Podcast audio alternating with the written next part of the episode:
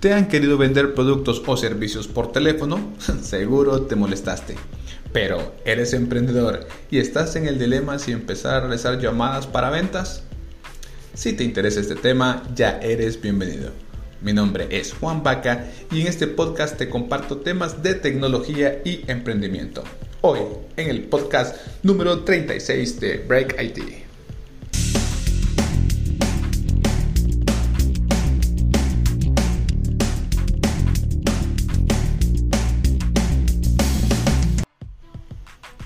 Gracias cracks por estar siempre en sintonía de estas cápsulas informativas.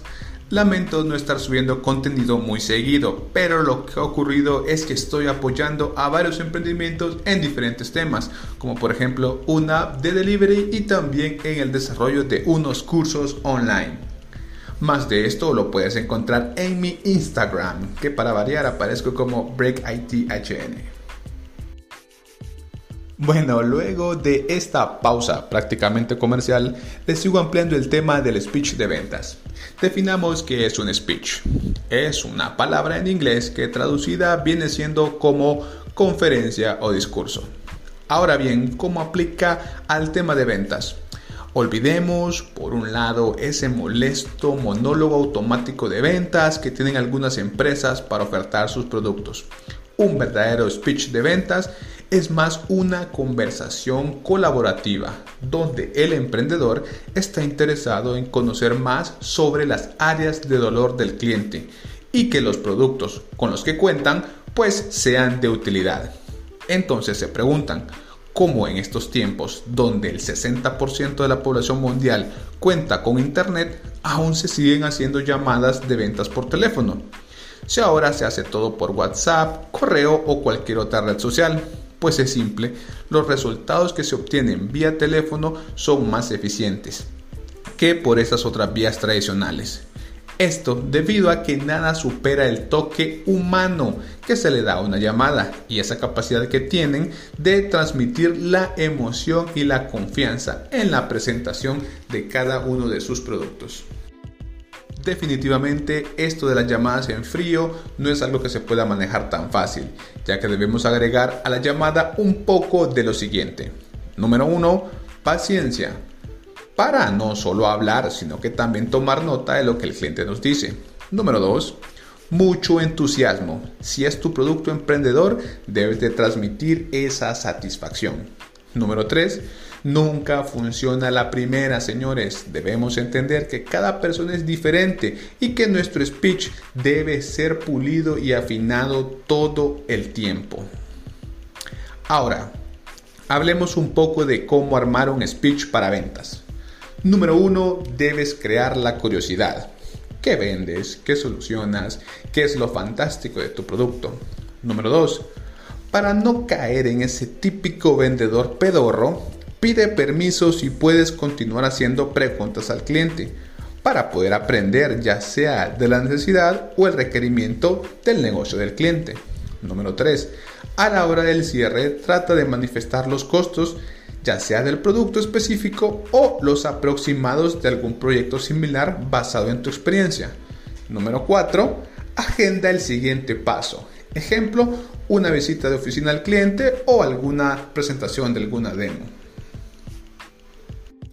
Ahora, emprendedor, eh, armemos un poquito mejor este tema del speech y mejorémoslo.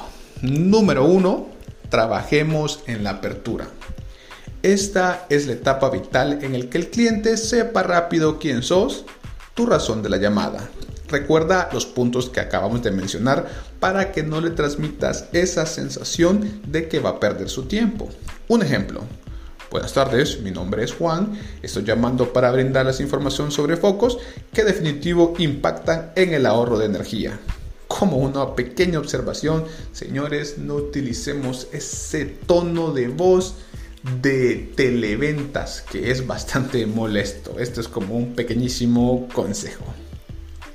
Número 3. Trabaja en la idoneidad. Esta segunda parte, como les dije al inicio, debemos que dejemos, perdón, que ese speech no sea tan mecánico para hablar, sino que hay que esperar que el cliente también responda.